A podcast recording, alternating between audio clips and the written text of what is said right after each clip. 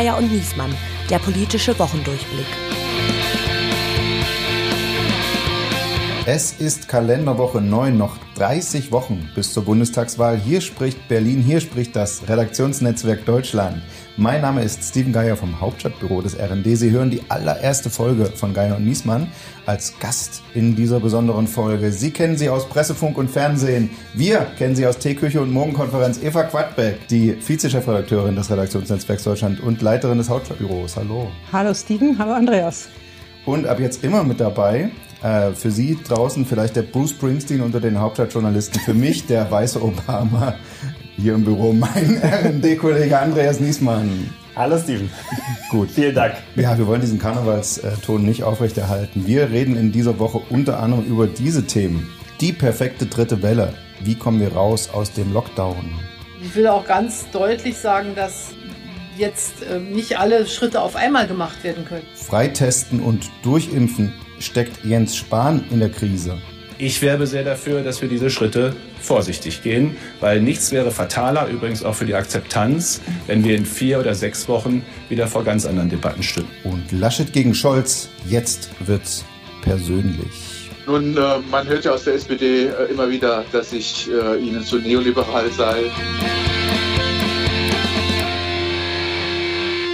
Also, es gab diese Woche, und wir wollen ja an dieser Stelle immer über die aufregendsten Politikthemen der Woche sprechen, gab es eigentlich zwei Themen, die ich schlecht in einen Topf kriege. Die Koalition plant ein Bußgeld bis zu 25.000 Euro für Impfvordrängler und von AstraZeneca liegen, weiß nicht, ein paar hunderttausend Dosen unverimpft rum. Das ist politisch überhaupt klug, jetzt damit zu kommen, 25.000 Euro für jemanden, der sich eine sonst liegen bleibende Impfdosis schnappt? Ja, es geht ja nicht um die liegenbleibenden Impfdosen, sondern darum, ob sich da jemand äh, tatsächlich vordrängelt und eigentlich noch nicht an der Reihe ist. Und ich finde, man kann die zwei Themen schon zusammennehmen und zwar sagen, dass einfach die Moral sinkt und auch die Solidarität in dieser Krise. Also die Leute sagen, ich nehme doch nicht diesen AstraZeneca-Impfstoff, wenn der andere vermeintlich besser ist. Und dann eben diejenigen, die sagen, äh, mir ist es egal, ob vielleicht zuerst die 80-Jährigen oder äh, Leute mit Vorerkrankungen geimpft werden sollen und dann mal gucken, dass sie als erstes da den Ärmel hochkrempeln können. Hm. Also ich, für mich passt das da ganz gut zusammen an der Stelle.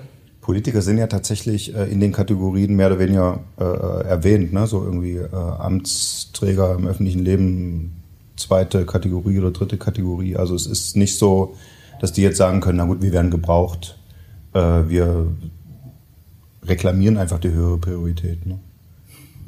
Das käme natürlich dann auch immer darauf an, wer tatsächlich gebraucht wird, aber das können wir ja dann am 26. Genau, September nochmal genau, beurteilen. Wie, wie, diese, wie, wie der Abgeordnete, der im, im, Hauptbahnhof ins Taxi steigt und der fragt, wohin und der sagt, egal, ich werde überall gebraucht. Ja, wobei man ehrlicherweise sagen muss, äh, ich fände das angemessen. Also ich fände es total angemessen, wenn ein Bundesminister in der höchsten äh, Priorisierungskategorie mhm. da wäre. Ich will doch als Staatsbürger, dass die Bundesregierung funktioniert. Es gab jetzt einen, einen äh, Debattenbeitrag, äh, unter anderem auch Spiegelleitartikel, glaube ich, oder Kolumne, ähm, Merkel jetzt impfen. Was soll die falsche Bescheidenheit? Die lenkt immerhin das Land. Ja. Ja, und sie sollte sich mit äh, AstraZeneca impfen lassen. Nee, ich finde es schon richtig, dass äh, die sich da einreihen. Sie ähm, haben ja auch die Chance, wirklich die ganzen Schutzmaßnahmen, die andere äh, einhalten müssen, auch einzuhalten. Also sie sind ja voll durchdigitalisiert inzwischen in unserer Regierung. Selbst für Ministerpräsidentenkonferenzen muss man nicht mehr weit reisen, wie wir immer wieder betrachten konnten. Und das kommt bei den Leuten normalerweise nicht gut an, weil die meisten sagen dann doch, oh, und sie nehmen sich jetzt hier wieder ihre Privilegien. Und deshalb kann ich verstehen, dass sie sich äh, ganz normal eingereiht haben. Wobei die andere Debatte ja tatsächlich die Vorbilddebatte ist. Also dass man sagt, mhm. ne, also ähm, man könnte auch mit gutem Beispiel vorangehen, sagen, Impfen ist wichtig. Also es ist in dem, ne, wir kritisieren oft Politiker, in dem Fall finde ich, sie können eigentlich nur verlieren, egal was sie machen. Ja, lassen sie sich nicht impfen, heißt es, ja, die kannst mal sehen, die glauben selber nicht so richtig, dass es ungefährlich ist. Lassen sie es machen, heißt es, sie drängen sich vor. Als Staatsbürger finde ich, also wenn ich mir vorstelle, die Bundeskanzlerin bekäme jetzt Corona, obwohl wir einen Impfstoff hätten und läge und würde drei Wochen ausfallen, finde ich hm. nicht akzeptabel. Das also finde ich verrückt und ich finde es richtig sogar, oder man kann es als richtig finden, dass Lehrer und Erzieher vorgezogen werden, äh, wenn man sagt, man öffnet zugleich die, die Schulen. Das ist ja auch was, was diese Woche passiert ist. Äh, bloß wenn du sagst, du nimmst Lehrer und Erzieher vor, also dann die 20 Leute im Bundeskabinett und von mir aus auch noch äh, die Bürgermeister äh, mitzuimpfen, das muss dann eigentlich drin sein. Gut, die Kanzlerin, die muss manchmal auch so eine Art Kindergarten zusammenhalten, ja. aber auf der anderen Seite kann sie sich nun genau. tatsächlich äh, bedeutend äh, besser davor schützen, dass ihr die Leute auch äh, physisch nahe kommen. Und selbst wenn Bodo Ramelow in den Ministerpräsidentenkonferenzen mhm. Candy Crush spielt, würde ich sagen, ist das noch, doch noch mal was anderes als eine Kita. Ja, und der hält Distanz auf jeden Fall. Ja. Zumal dann dazu kommt die Debatte Privilegien. Ne? Dann sind sie geimpft, können sie dann noch unbefangen darüber reden, dass jetzt die Geimpften wieder frei reisen dürfen und sowas. Das, das kriegt dann Geschmäckler. Ne? Das ist ein gutes Argument. Ja, ja. Das finde ich auch. Und wie ist da jetzt äh, eure Meinung, wenn es jetzt einige EU-Staaten ja offensichtlich anfangen, den Impfpass als Reisepass, ähm, lässt sich das noch lange aufhalten, dass das EU-weit kommt? Ich glaube, dass sich das überhaupt nicht aufhalten lässt. Und jetzt stelle man sich mal vor, wenn dann zum Beispiel irgendwann wieder Kreuzfahrtschiffe äh, fahren können, dann wird ein verantwortungsvoller Unternehmer sagen, natürlich könnt ihr nur geimpft hier an Bord. Also man stelle sich vor, so ein Captain's Dinner wird dann zum Super Spreader Event und ähm, das Schiff kann nirgendwo mehr anlegen, weil die ganzen älteren Herrschaften, die ja normalerweise bei sowas an Bord sind, äh, dann alle erkrankt sind. Also das ist jetzt nur ein Beispiel, aber es wird in vielen Bereichen wird das kommen, möglicherweise auch bei großen Konzertveranstaltungen und ähm, wir reisen ja auch in andere Länder, die Impfvorschriften haben. Und da haben wir uns nie was beigedacht, wenn wir dann zum Tropeninstitut gehen ja, müssen und uns die Impfung abholen. Okay. Deshalb, ein paar Mal in, in Afrika, ich habe alle Gelbfieber, Hepatitis, Tollwut und so alles. Äh, das wäre schon ich, ich glaube, das wird, äh, das wird quasi die, äh, bevor halt immer ein bisschen gewarnt wird, aber das ist dann tatsächlich so, wer ins Ausland reisen will, wird so eine Impfpflicht durch die Hintertür dann haben, weil die Tourismusdestinationen die klassischen Länder, Spanien, auch, auch am Ende der Türkei, also Tunesien, wo die Deutschen dann gerne hinfahren im Sommer, die werden alle sagen, bitte, wo ist dein Impfpass? Ja. Und, Mallorca äh, dieses Jahr fest in britischer Hand in diesem Sommer, weil die Deutschen noch nicht so weit sind. Und damit sind wir eigentlich schon bei der ersten Rubrik. Die offene Rechnung. Das ist ein bisschen durch die Hintertür gedacht. Das Impfprogramm äh, stolpert in Deutschland, aber auch die andere Strategie, nämlich das Testprogramm. Angela Merkel hat vom Freitesten äh, aus dem Lockdown sozusagen gesprochen. Ähm, das äh, stolpert, ist auch gestolpert und zwar mit einem äh, großen, mit einer großen Klatsche für den Gesundheitsminister Jens Spahn, ähm, der eigentlich gesagt hat, ab 1. März gibt's überall gratis Selbsttests äh, und so senken wir die Infektionszahlen, weil wir die Ketten brechen und dann geht das alles schneller mit den Lockerungen. Und das hat das Bundeskabinett äh, gestoppt. Klar, in diesen Zeiten keine Witze über Frisuren, aber da stand Jens Spahn da wie ein begossener Pudel. War das eine äh, Rache äh, oder war das eine, äh, ja, war das was Persönliches, wo Merkel gedacht hat, diesen überambitionierten ehemaligen Kanzleramtsaspiranten, dem gebe ich jetzt eine mit, weil er fachlich versagt hat. Ist Merkel so? So kalt Also der Spahn kriegt im Moment von Merkel ja wirklich so Zuckerbrot und Peitsche. Also immer mal wieder ähm, ruft sie ihn hart zurück und äh, dann vergisst sie aber auch bei keiner Gelegenheit, ihn zu loben. Das ist für Spahn natürlich eine sehr unangenehme Diskussion. Ich glaube, bei den Tests war das diesmal tatsächlich noch etwas anders gelagert. Das Problem das kommuniziert worden ist, nämlich dass das alles nicht ordentlich organisiert ist, glaube ich nicht das Hauptproblem gewesen, weil wenn Merkel alles nicht zulassen würde, was in diesem Land nicht gut organisiert ist, dann müsste sie ziemlich viel stoppen. Das ist ja normalerweise egal, wenn die Dinge nicht gut organisiert sind.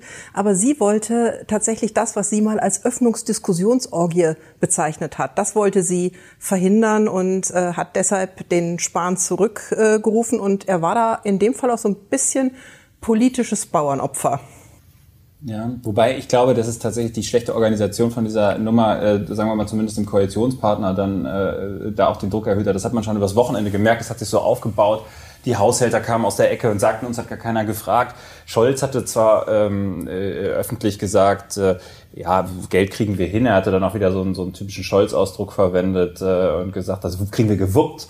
Ähm, äh, aber auch Scholz hätte es gar nicht entscheiden dürfen, am Ende sind es die Haushälter. Und das ist dann ganz lustig, finde ich, wie so eine Debatte funktioniert. Also es geht ein Gesundheitsminister hin und sagt, Freibier für alle, ja, und äh, dann ist der Finanzminister nicht derjenige, der irgendwie sagen will, oh, äh, ich bezahle es aber nicht und sind die Fässer denn, haben wir auch genügend Fässer und haben wir genug Kneipen, die das verzapfen können und so, das, sondern da sagt er nur, ja, ja, kriegen wir irgendwie hin und am Ende, die, die es dann wirklich entscheiden müssen, nämlich die Haushälter, die fragt dann gar keiner, so, und, äh, das fand ich schon ein Hammer. Also auch, dass man es so ankündigt, man macht, äh, man, man, man weckt Erwartungshaltung bei den Menschen und dann sagt man auf einmal Edge Badge. Also deine Kritik ist tatsächlich, dass, dass es Spahn doch nicht richtig organisiert hat. Man hätte das besser organisieren müssen. Absolut. Also ich bin mir einigermaßen sicher, es, es wäre, äh, wäre komplett schief gegangen. Man muss, finde ich, dann auch mit den, äh, mit den Ländern reden. Man muss mit den, äh, mit den Apothekern reden. Man kann sowas nicht irgendwie innerhalb von anderthalb Wochen irgendwie so aus dem Boden stapfen. So wer, wer, äh, und, und das Ergebnis, was wir jetzt haben, ist irgendwie, es wird ein Versprechen gemacht und, und ein paar Tage später rudert die Politik wieder zurück ist irgendwie, finde ich, verheerend. Also ich finde, wir können uns das auf einem, auf dem Höhepunkt dieser Pandemie, wo, wo eine Mutation sich jetzt hier breit macht und wir ja in eine wirklich gefährliche Debattenlage ohnehin schon reinkommen, in der, in der wir nämlich einerseits alles Druck macht aufs Öffnen mhm. und andererseits wir irgendwie idealtypisch sehen, wie sich diese dritte Welle aufbaut und jeder Virologe äh, einem erzählt, da kann ich dir genau sagen, wie es in drei Wochen weitergeht, finde ich, das ist genau das, was wir nicht gebraucht haben. Also die Kritik von Andreas an Spahn ist ähm, ja auch zutreffend. Mein Punkt war, dass Merkel nur, dass das nicht der Hauptgrund für Merkel war, das mhm. abzusagen. Aber der Spahn, der hat natürlich noch mal ein ganz anderes Problem. Der hat ähm, immer noch das Negativ-Image von dem Impfchaos, das er mit verursacht hat, und hat sich jetzt gedacht, mit den Schnelltests kann er die Kerbe mal eben auswetzen.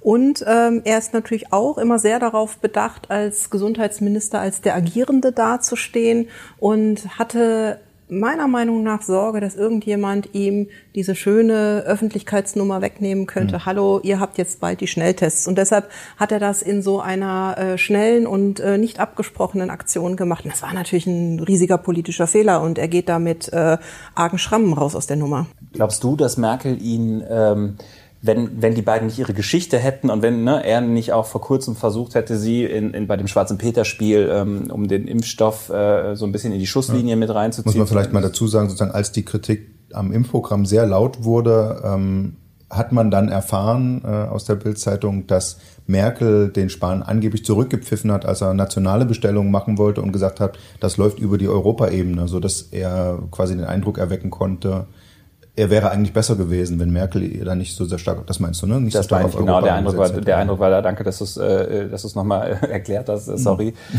Vielleicht ein bisschen insiderisch. Lustigerweise auch hat, Bild, hat die Bildzeitung dann, die das damals hatte, jetzt glaube ich vor zwei Tagen dann geschrieben, das hätten sie nicht von Spahn gehabt, dieses Papier, was ah, da durchgestochen war, wörtlich. Habe ich sehr gelacht. Also es ist auch wirklich, das, ja, ja. wirklich witzig, wie dann da irgendwie auf einmal äh, ähm, argumentiert wird.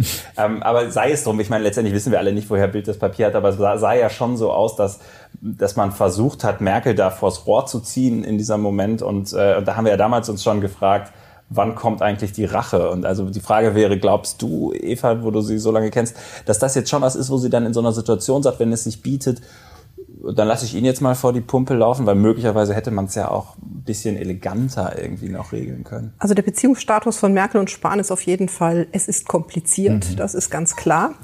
Ähm, die beiden haben ja eine sehr lange Geschichte miteinander. Er hat ähm, und da muss, da muss man sagen, Respekt, Herr Spahn. Er ist der einzige Politiker, der es geschafft hat, gegen Merkel Karriere zu machen. Der einzige. Hm. Alle anderen haben die Politik verlassen, haben sie verlassen müssen, sind in der Versenkung verschwunden und Spahn ist immer noch da und äh, ein wichtiger Minister in ihrem Kabinett. Und ich glaube, auch ihr Respekt vor ihm ist gewachsen. Und äh, wie gesagt, im Moment ist es wirklich so dieses Zuckerbrot- und Peitsche-Verhältnis. Sie braucht ihn und ähm, sie weiß auch zu schätzen, dass er in, der, in, dieser, in dieser Pandemie einiges gewuppt hat. Aber wenn er Fehler macht, dann ist sie eisenhart. Dann ähm, ist auch klar, dass er nicht geschont wird. Sie schont ja sowieso niemanden. Sie schont ja auch, äh, sie schont ja auch diejenigen nicht, die sie, die sie mag. Und Spahn gehört jetzt zu der Kategorie, ist mir eigentlich völlig egal, was aus diesem Mann mhm. wird. Mhm. Siehst du Spahn als Minister in der Krise? Hat er jetzt so viele Fehler gemacht und so ein schlechtes Bild abgegeben? Jetzt, ähm, also du kannst es gerne nochmal äh, auflisten, die Impfbestellungen, die generell am Anfang das Beschwichtigen bei der Pandemie, die Maskenthematik, äh, diese äh, zu späten Bestellungen und dann zu viel äh, und sowas. Also er hat ja noch gute Umfragewerte, aber äh, die Presselage hat sich jetzt auch schon gegen ihn gewendet, dass man den Eindruck kriegen könnte, er ist eigentlich an dem Punkt, wo Merkel vielleicht sagt, okay, kriegt er das überhaupt gemanagt? Also ist er unter Druck? Was ist euer Eindruck? Also er ist in seinem Job meiner Meinung nach nicht gefährdet. Ich sehe jetzt auch niemanden, der den ad hoc und spontan besser machen könnte. Aber er ist, ich sehe ihn selber aus dem Tritt geraten. Ja. Er ist eigentlich auch ein Politiker mit guten Instinkten und die haben ihn total verlassen. Und äh, im Grunde genommen kann man sagen, seitdem im Herbst der Regierung, Bund und Ländern diese Pandemie entglitten ist. So in dem Moment ist auch der Spahn aus dem Tritt geraten. Und was bei ihm ja im Hintergrund immer noch mitspielt, das darf man nicht vergessen, er sieht ja auch am Ende des Machtkampfs in der CDU nicht gut aus. Hm. Er hatte ja ein totales Hoch vor Weihnachten, hat er Umfragewerte, da lag er sogar in seinen Persönlichkeitswerten vor Merkel. Und da hat er ja dann hinter den Kulissen mal ausgelotet, ob er nicht vielleicht doch CDU-Vorsitzender und Kanzlerkandidat werden kann. Und dann ist das Stand heute schon ein ziemlicher Absturz seitdem. Total. Ich sehe es sogar, glaube ich, noch ein bisschen kritischer. Also ich glaube auch nicht, dass er jetzt in den nächsten Wochen seinen Job verliert und da auf der Kante steht, aber ich ähm, habe tatsächlich den Eindruck, er ist brutal auf dem absteigenden Ast. Also ähm, und es fing, wie du schon sagst, es gab so viele Fehler, die sich dann äh, da aneinandergereiht haben. Jetzt sagen wir mal am Anfang der Pandemie, dass man da vielleicht die Gefahr unterschätzt hat, das ging sicher vielen so ähm, äh, der Einkauf der Masken, wo viel geholpert äh, ist, das war schon das Zweite, die Reiserückkehrer, niemand hat darüber nachgedacht, obwohl der Drosten jede Woche in seinem Podcast erzählt hat, äh, mit dem Leute, Reisen ist irgendwie ein Problem. Ja, genau, äh, einfach mehr Podcasts. Also, und ähm, und mit dem Impfen ging es dann eigentlich richtig los. Also ich finde, er hat sich in einem Tempo äh, hier entzaubert. Und er ist ja teilweise auch, was, was Impfstoffbeschaffung geht, jetzt einfach entmachtet worden. Ne? Also wir haben, ähm, teilweise denkt man so ein bisschen an äh, Thomas de Maizière auf dem Höhepunkt der Flüchtlingskrise, wo dann die Zuständigkeiten ins Kanzleramt wandern. Zumindest drängt sich mir diese Parallele auf. Und ich mhm. weiß, mhm. also das, man wird sich, glaube ich, jetzt sehr genau angucken, wie das weitergeht. Und also der, die Legislaturperiode ist jetzt, glaube ich, für Spahn auch, auch kein Thema. Aber ähm, hm sagen wir mal, wenn es um ein neues Kabinett geht, ich bin gespannt, ob er dann noch wirklich den nächsten Karriereschritt macht oder ob ja. er dann vielleicht doch auf der Stufe bleibt. Wir also, bleiben dran. Also das ist natürlich, die Pandemie ah, Eva, ist natürlich... Eva, ja. Eva, das können die Hörer... Eva glaubt, er macht noch einen Schritt. Ah, okay. Ähm, ja, also ich würde jetzt mal behaupten, sollte Armin Laschet Kanzler werden, sollte, ja. wird ähm, Spahn Finanzminister. Finanzminister. Gut, die haben sich ja, ja, uh, das wäre natürlich, das wäre natürlich was. Gut, die haben sich ja so einen Schwur gegeben, die sind ja quasi verlobt. Äh, Aber die hassen sich ja auch wie mhm. die Pest. Naja, das ist äh, eine stürmische da, da Beziehung bei einer, den beiden. Einer langen ja. Ehe nichts im Wege. Ne? ähm, aber genau, so, ich wollte sagen, so eine Pandemie wegen der Überleitung wollte ich sagen, so eine Pandemie ist ja eine harte Nuss, aber wir kommen nicht von Stock auf Stöcklein, wir kommen von Nuss auf Nüsslein. Uh, das war eine Überleitung. Aufreger der Woche. Jemand, der stand jetzt, und wir bewegen uns im Bereich der Verdachtsberichterstattung, aber der stand jetzt sich doch Sorgen um seinen Job machen muss, wie es jetzt aussieht, ist der amtierende Unionsfraktionsvize und wirklich langjähriger, einflussreicher äh, Bundestagsabgeordneter der CDU, äh, Georg Nüsslein, der heute wegen Korruptionsverdachts Ärger bekommen hat. Äh, 13 Büros äh, sind untersucht worden. Die Staatsanwaltschaft denkt, äh, da ist Bestechlichkeit und Bestechung im Spiel. Er hat einer Maskenfirma, Gesichtsmaskenfirma, einen Deal mit der Bundesregierung vermittelt und mit, der ba mit Bayern, mit der Bayerischen Staatskanzlei, hat von der Firma dafür, so die Berichte, 600.000 Euro Provision erhalten und offenbar nicht versteuert. Das klingt nicht gut. Das gilt natürlich, du hast es gesagt, die Unschuldsvermutung. Ähm, aber der Fall ist aus meiner Sicht, äh, also das ist kein Kavaliersdelikt, über den wir hier reden, im Gegenteil. Ähm, selbst wenn sich am Ende herausstellen sollte, dass das, was da passiert ist, diese Zahlung dieser sehr hohen Summe äh, legal ist, finde ich es immer noch einen politischen Skandal. Mhm. Und ehrlicherweise deutet gerade vieles darauf hin, dass es nicht legal ist. Man muss noch dazu sagen, Nüsslein hat sich selber heute Abend dann doch noch geäußert. Und zwar mit einem Wort. Kollegen von der ARD hat er gesagt, es ist haltlos. Mehr hat er nicht gesagt. Okay. Ähm, das, aber, aber so fangen die schönsten Rücktritte an mit solchen Worten. also der Punkt ist, es ist sofort eine Lobbyismusdebatte draus geworden. Und ja. ist, ist, das, äh, ist, das, ist das das Argument für ein transparentes Lobbyregister? Was ist das politische Zeichen, was dahinter steht? Ja, das ist es sicher. Also ich finde, also man muss die Sachen ein bisschen auseinanderhalten. Also ähm, wir, wir reden jetzt hier über einen Straftatbestand und zwar Bestechlichkeit äh, ähm, im Amt ist, äh, ist jetzt schon echt ein schwerer Vorwurf. Und ähm, was ja auf jeden Fall stattgefunden hat, ist, dass sich hier ein Abgeordneter als, als im Dienste einer Firma, sagen wir mal, verdingt hat. Und, ähm, und da kommen wir dann halt in diese Lobbyismus-Schiene, ähm, wo man sagen muss, da ist einfach was faul im Staate D. Ich glaube, da kommen wir auch nicht umhin. Wir brauchen da mehr Transparenz.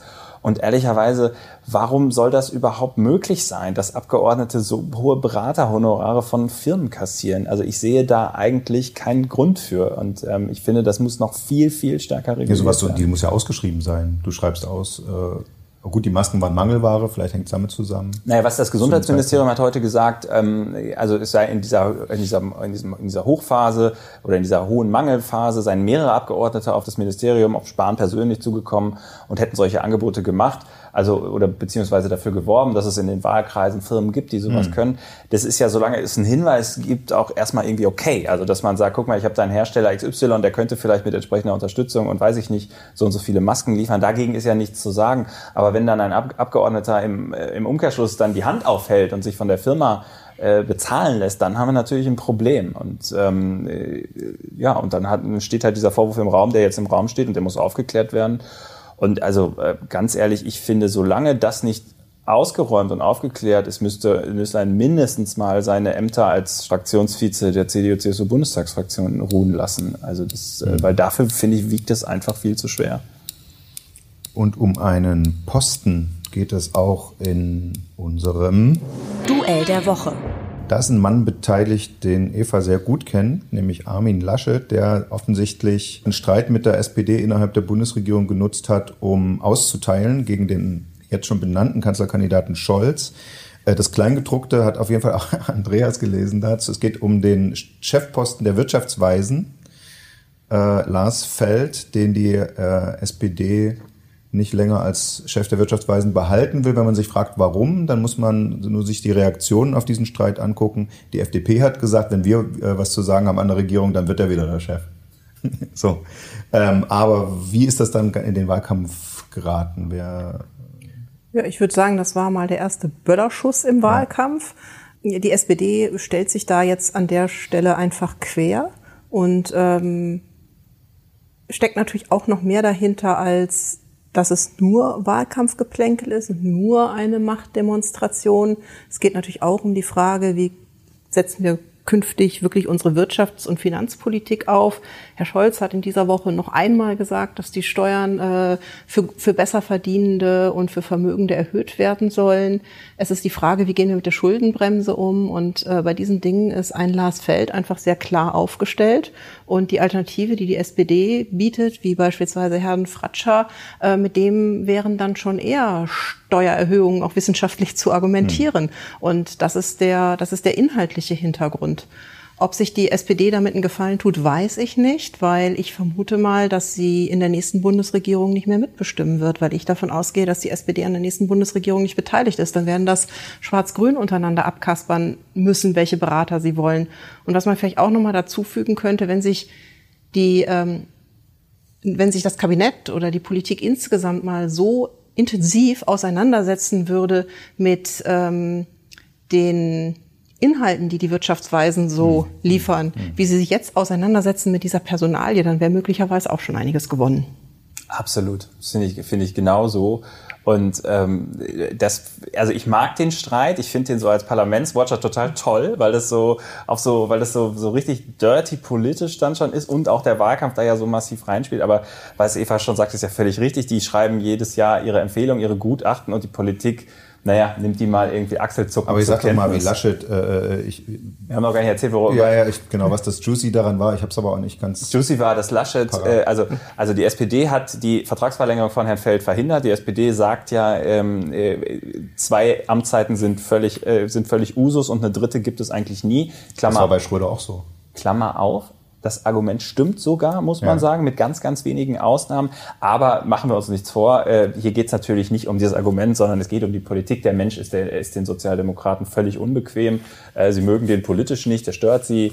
Ähm, und, äh, und das ich sag mal, das ist das eine, aber dann sagt Laschet, der Kanzler werden will, in einer, in einer Fraktionssitzung, wie ich gelesen habe, nutzt er es, um den Hardlinern der eigenen Partei äh, einen Gefallen zu tun. Also das naja, klar, der, also der Laschet hat in der Fraktionssitzung, jetzt müssen wir es einmal sagen, äh, den Scholz als Apparatschik der SPD bezeichnet, was natürlich schon ein harter, ein, also ein harter mhm. Begriff ist. Die Sozialdemokraten haben sich auch furchtbar darüber aufgeregt. Also das ist schon ein Schritt von Scholz zum Mat zu Apparat. Das, äh ja, Apparatschik ist ja, ist ja ein Funktionär in, ja, ja, in einem totalitären Regime. Das, das Muss man vielleicht ja. den Westdeutschen unter uns äh, nochmal erklären. ähm, ist, ist also die Sozialdemokraten waren sauer. Ne? Also die haben das echt, also ich habe da wirklich empörte Stimmen gehört. Aber äh, war das tatsächlich eine innen, innenpolitische Maßnahme, dass er jetzt richtig auf die SPD in dieser Frage hauen wollte? Ich glaube schon, ich weiß nicht. Also Eva kennt sich besser in der CDU aus als ich, aber meine Mutmaßung wäre, der Feld ist natürlich äh, als Freiburger Schule äh, jemand, der bei diesen März-Anhängern in der Union und den wirtschaftsliberalen äh, äh, Flügel da sehr gut ankommt. Und äh, da sich jetzt mal als den Vorkämpfer zu präsentieren, war für Laschet sicherlich eine Nummer, die er genutzt hat. Genau, weil äh, Laschet muss ja im Moment genau den Märzflügel einsammeln und ähm, Laschet äh, zieht ja im Moment auch durch die östlichen Landesverbände der CDU und sagt denen alles allen, sagt mir mal eine Position von mhm. dem Friedrich Merz, die ich nicht einnehmen kann. Mhm. Sowas ist halt so typisch Laschet, weil der kann nämlich jede Position einnehmen. Der ist ja genau, I dare you. Der ist ja, der ist ja von Haus aus Rheinländer und äh, äh die können das nämlich immer besonders gut und dann weiß ich, wovon ich rede. Und und ähm, den Hintergrund hat das natürlich, dass die CDU jetzt versucht, im Fall Merz den bequemen Weg zu gehen, nämlich zu sagen, wir brauchen die Personen von Friedrich Merz, äh, wir brauchen die Position von Friedrich Merz, wir brauchen aber nicht mehr die Person. Hm. Und dann wäre natürlich für einen Laschet so ein äh, smarter Carsten Linnemann, der sehr viel bequemere äh, Kopf für so einen Wirtschaftsflügel. Er bringt natürlich nicht äh, wie Merz so dieses rhetorische Feuer und ähm, ja auch nicht dieses Standing, so dieses etwas autoritäre, was mhm. im Osten dann halt auch besonders gut ankommt. Ja, und mit. das im Osten kommt auch das Konservative gut an bei, bei Merz. Und der, der spielt ja auch diese Hundepfeife, der, also das, der sagt Begriffe, wo man ihm nicht nachweisen kann, wie konservativ das war, aber die, die, die Hunde haben es gehört, das Signal, also das, das ist ja klar. Gut, also dann, äh, wir haben schon über Laschet gesprochen und äh, seine Zustimmungswerte und über äh, Merzens und wie die sich bewegt haben, reden wir im Koalitionsrechner. Genau, da übernehme ich kurz, das ist die Rubrik, mit der wir unseren Podcast abschließen wollen. Wir gucken uns, weil wir ja uns im Superwahljahr befinden, ähm, immer noch mal kurz die Zahlen an. Ähm, wir stellen fest, wenn wir ähm, auf die Beliebtheitswerte gucken, dass es eine gewisse Bewegung gab. Also wir beziehen uns jetzt einmal auf Forsa und ähm, ja, also Armin Laschet holt auf und zwar eigentlich auch relativ deutlich. Drei Prozent hat er zugelegt ähm, äh, im Vergleich, also jetzt im Februar im Vergleich zum äh, Dezember in den Beliebtheitswerten. Er ist damit jetzt schon der siebtbeliebteste Politiker Deutschlands, ähm, hat äh, und er ist Olaf Scholz auf den Fersen. Also da sind jetzt noch zwei Prozentpünktchen dazwischen. Äh, Im Scholz-Lager hat man immer gesagt, ah, pff, der Olaf, der hat die großen Werte als äh, Finanzminister, Vizekanzler und äh, äh, so ein Laschet, der muss da erstmal mhm. hinkommen. Also sagen wir mal, da ist er auf einem guten Weg.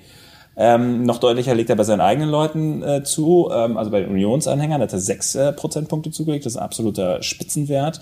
Ähm, da muss man sagen, ja, da Genau, und für die Koalitionsfrage ist ja jetzt entscheidend, zum einen die eigenen Leute zu mobilisieren und dann, da es ja für Schwarz-Grün wahrscheinlich reichen muss, weil die SPD nicht nochmal die GroKo macht, äh, die SPD-Anhänger muss Laschet gewinnen. Ne? Die ja, Grünen müssen ihre eigenen Leute mobilisieren. Nee, jetzt würde ich aber einen Schritt zurückgehen. Es geht ja, erstmal darum, ob er Kanzlerkandidat der Union wird. Ah, ja, und deswegen ist so. natürlich die, äh, die das stimmt. fragt die Parteiwatcher. Das, hast du deswegen, Söder schon genannt? Hast du Söder schon genannt?